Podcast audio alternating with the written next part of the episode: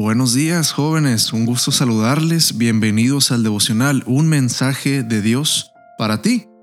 Hoy, abril 5, tenemos nuestro versículo en Salmos 93, 5 que dice, La santidad es el adorno eterno de tu templo. Y el título es, Salvado por la buena fama. Algunas personas creen que vivir una vida santa tiene más que ver con lo que hacemos que con lo que somos, nada más alejado de la realidad. Aunque también es cierto que lo que somos refleja en lo que hacemos y créeme, la gente lo nota. En el versículo de hoy el salmista dice que la santidad es el adorno del templo de Dios, y lo mismo puede decirse de nuestra vida, como lo ilustra la siguiente experiencia. Después de predicar en una serie de evangelización, Iba de regreso a la ciudad donde vivía con su familia.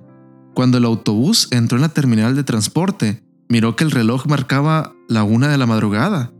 Lo más seguro era tomar un taxi certificado, pero quizás por el cansancio obvio, este pasó y se paró en una zona diferente. Rápidamente apareció un vehículo. El conductor se bajó y observó sus pertenencias, computadora portátil, iPad, cámara. Colocaron todo el equipaje en el maletero y comenzaron el recorrido. Inmediatamente el conductor le ofreció un dulce que él rechazó de manera amable. Le ofreció una bebida, pero también lo rechazó cortésmente. Le ofreció pan con mermelada y varios otros alimentos. El joven pastor le dijo, Caballero, gracias por su amabilidad, pero no tengo costumbre de comer entre comidas. Asombrado el conductor le preguntó, ¿podría repetirme la dirección a donde debo llevarlo? Cuando lo hizo, aquel hombre dijo, ¡Qué mala suerte! me tocó un pasajero de la Universidad Adventista. En la ciudad dicen que ahí vive la gente más santa del país. Mire, le daré un consejo. Nunca tome un taxi fuera de los autorizados. No se exponga a personas como nosotros que trabajamos en este gremio para robar y adueñarnos de las pertenencias de los pasajeros. Llegaron al destino, el conductor le entregó todas sus cosas y se marchó. El joven ministro entendió que estuvo a punto de ser asaltado o incluso asesinado. La reputación de los cristianos adventistas lo había salvado. ¿Qué dice la gente de ti por lo que pueden ver? Si bien es cierto que el exterior no define nuestro interior, sí lo refleja.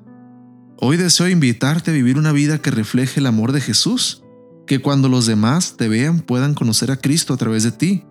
Por eso, el mensaje de Dios para ti hoy es, deja que mi luz brille a través de tu vida y que otros puedan conocerme. No tienes que dar un discurso, solo vive para mí.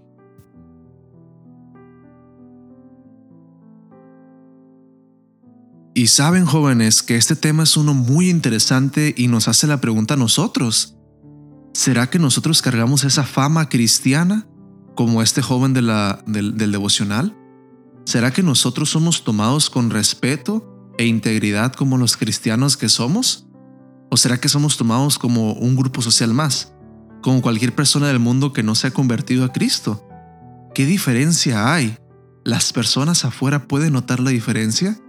¿La diferencia de conducta, de habla, de comer? ¿Los hábitos que tenemos en nuestras vidas que reflejan a otros a Cristo Jesús? ¿Será que ese es el caso? Espero que sí, jóvenes. Mira, no te estoy diciendo que esperes que el mundo que crucificó a Cristo te ame a ti al seguirlo, pero recuerda que el Dios que lo levantó de la muerte a ti también te levantará en tu misma hora. Y por el momento hay que ser los mejores testigos que podamos por la causa cristiana. Hay que ser personas que den luz al mundo, sabor a este mundo por medio de la sal, como dice la escritura y así jóvenes podamos ser salvados por la fama para la gloria de Cristo Jesús. Con todo esto te invito a orar. Querido Padre, gracias por hacernos diferentes, un pueblo de Dios consagrado a ti. Perdona nuestros errores, nuestros pecados, que son muchos ante ti, Padre. Te pedimos hoy que nos limpies y nos hagas pertenecedores del reino de Dios, que las personas puedan ver esa diferencia en nosotros, esa luz, ese sabor que le damos al mundo. Perdónanos, Padre, si a veces te representamos de una manera tan pobre. Somos humanos y necesitamos de ti. Pero hoy te queremos decir, Dios, que queremos un cambio en nuestras vidas. Hazlo por favor, que cada joven hermano que esté escuchando esto pueda ser bendecido en el nombre de Cristo Jesús y pueda hacer un impacto en la vida de cualquier otra persona que se cruce en este día. Porque queremos darte toda la gloria a ti y toda la honra redireccionada hacia tu nombre, Padre. Todo esto te lo pedimos en el nombre de tu Hijo amado Cristo Jesús. Amén. Que Dios te bendiga, joven